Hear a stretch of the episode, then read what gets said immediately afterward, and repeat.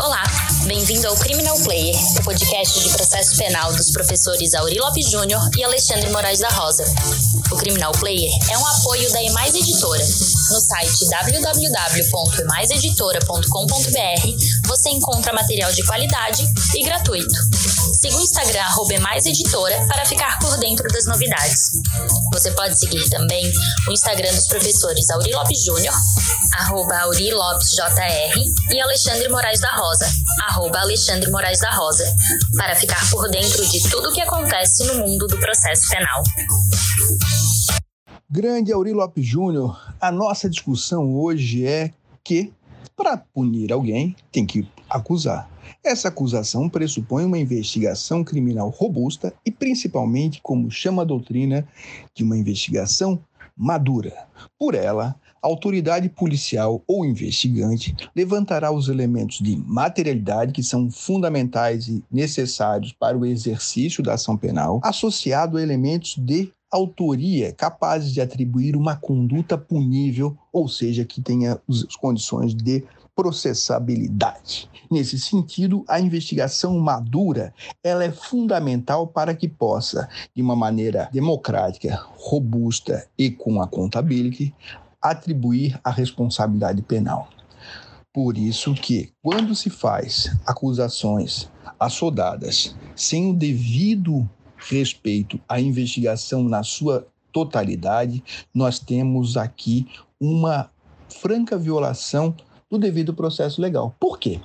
Porque a denúncia que vai gerar congruência, ou seja, o objeto do processo penal passa a ser aqueles fatos narrados e atribuídos com imputação. Por favor, né, pessoal, quem continua dizendo que o acusado se defende dos fatos e não da imputação, tem problemas por quanto você tem um, hoje em dia um Ministério Público capacitado que pode atribuir, aliás, deve atribuir. Se não pode driblar, não pode ser incompetente, não pode errar. Se ele errar, tem um prejuízo para a defesa, afinal de contas, quando ele se defende, ele se defende tanto da, dos fatos quanto das elementares previstas no tipo penal. Aliás, tipo penal fixa a competência, abre espaço para concessão de benefícios processuais ou não, de sorte que nós não podemos continuar sequer aventando a hipótese dessa fraude de que o juiz, de que o acusado se defende dos fatos. Ele se defende dos fatos e da imputação. Nesse sentido, se a acusação não tá, não tem suporte numa investigação robusta, ela deve aprofundar.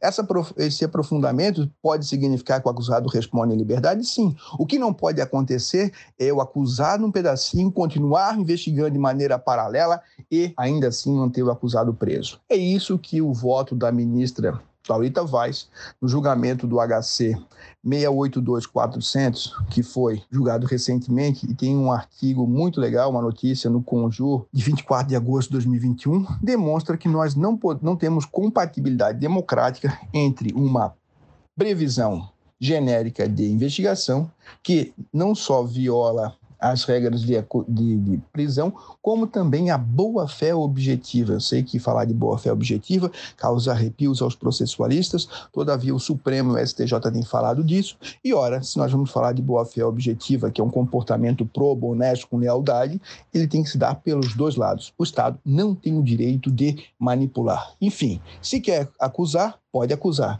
Se quer acusar e continuar investigando, nós não podemos ter uma turbinada da investigação no decorrer da ação penal. Daí que ou se faz investigação robusta, uma investigação madura, ou nós não poderemos fazer isso. E trata-se, em todos os casos, de uma franca violação do fair play e do fair trial. O que, que pensa disso aí, Auri? Um abraço. Grande Alexandre, nossos ouvintes. Esse tema da investigação preliminar me é muito caro não só porque foi o meu primeiro livro publicado na investigação preliminar no processo penal, mas também porque esse livro é um resumo da minha tese de doutorado, que foi sobre os sistemas de investigação no mundo.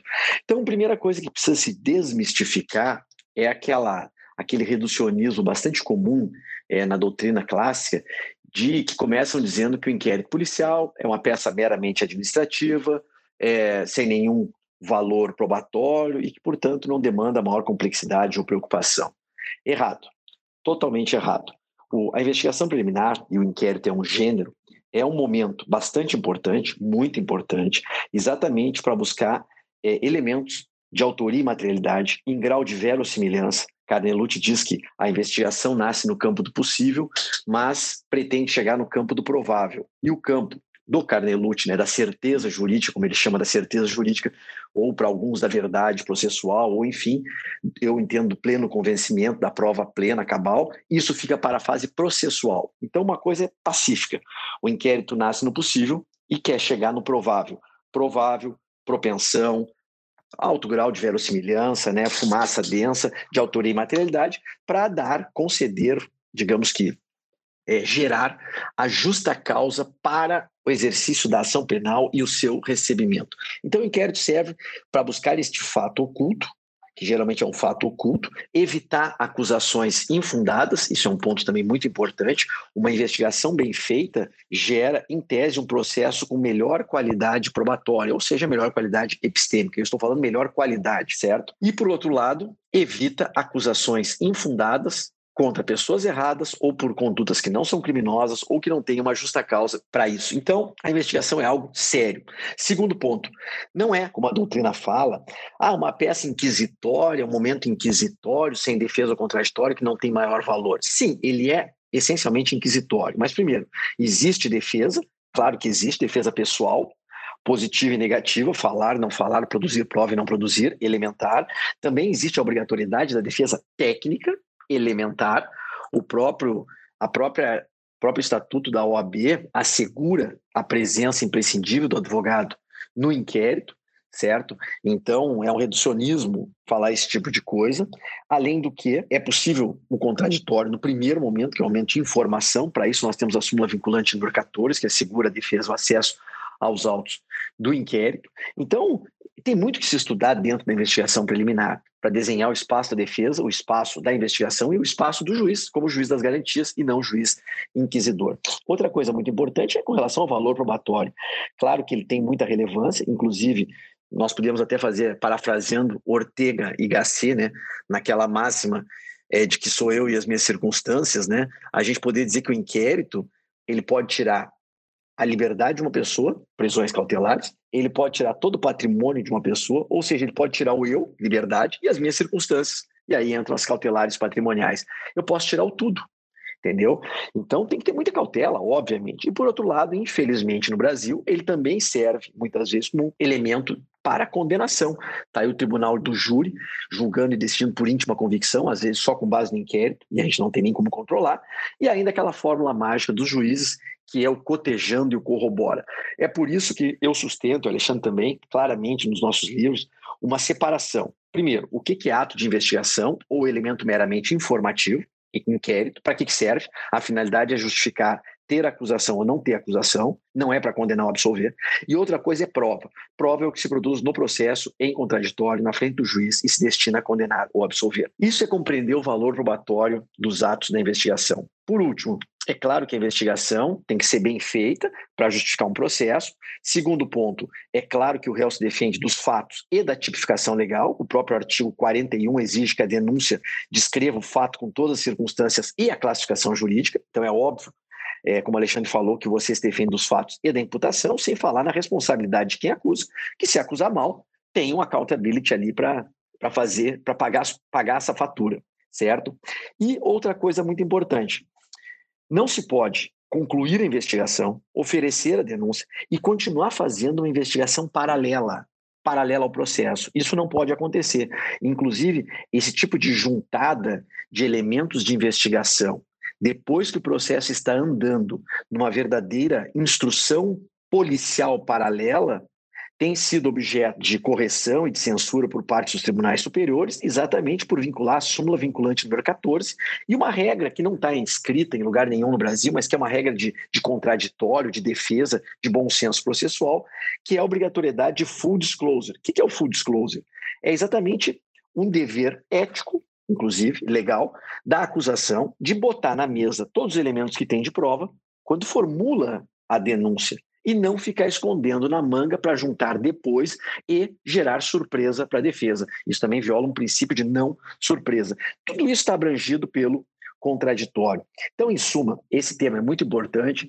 Desenvolvemos ele com, com seriedade, Alexandre e eu, e convido vocês a estudarem mais a investigação, estudarem mais essas dimensões de defesa, de proibição de, de surpresa, de, de regra do jogo no inquérito. E um detalhe só para encerrar, né, que não faz parte do julgado, mas enfim, existe uma, um mito, sabe, de que ah, não existem nulidades no inquérito e elas não contaminam o processo.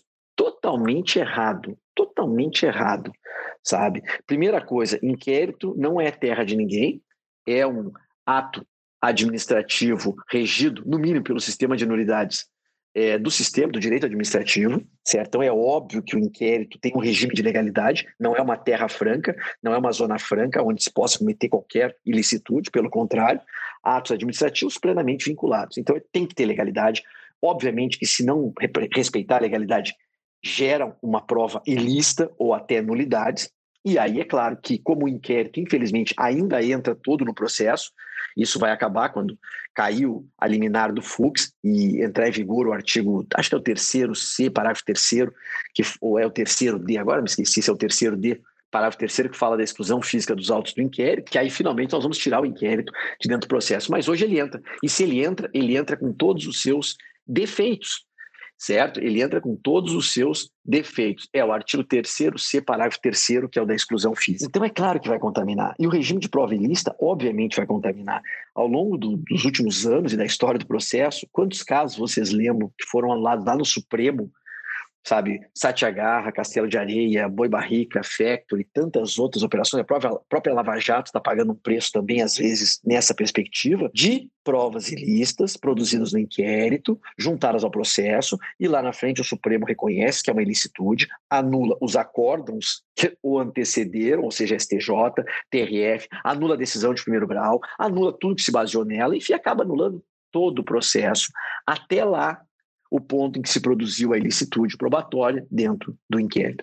Então, em suma, tem muito que estudar sobre investigação preliminar e, claro, investigação defensiva e entender que o inquérito é um momento muito importante e se destina exatamente a formar elementos suficientes em grau de fumaça da prática do crime, fumaça de autoria, verossimilhança, que seja capaz de justificar, suportar a justa causa para o exercício da ação penal. Se não tiver, não pode se oferecer denúncia e tampouco recebida.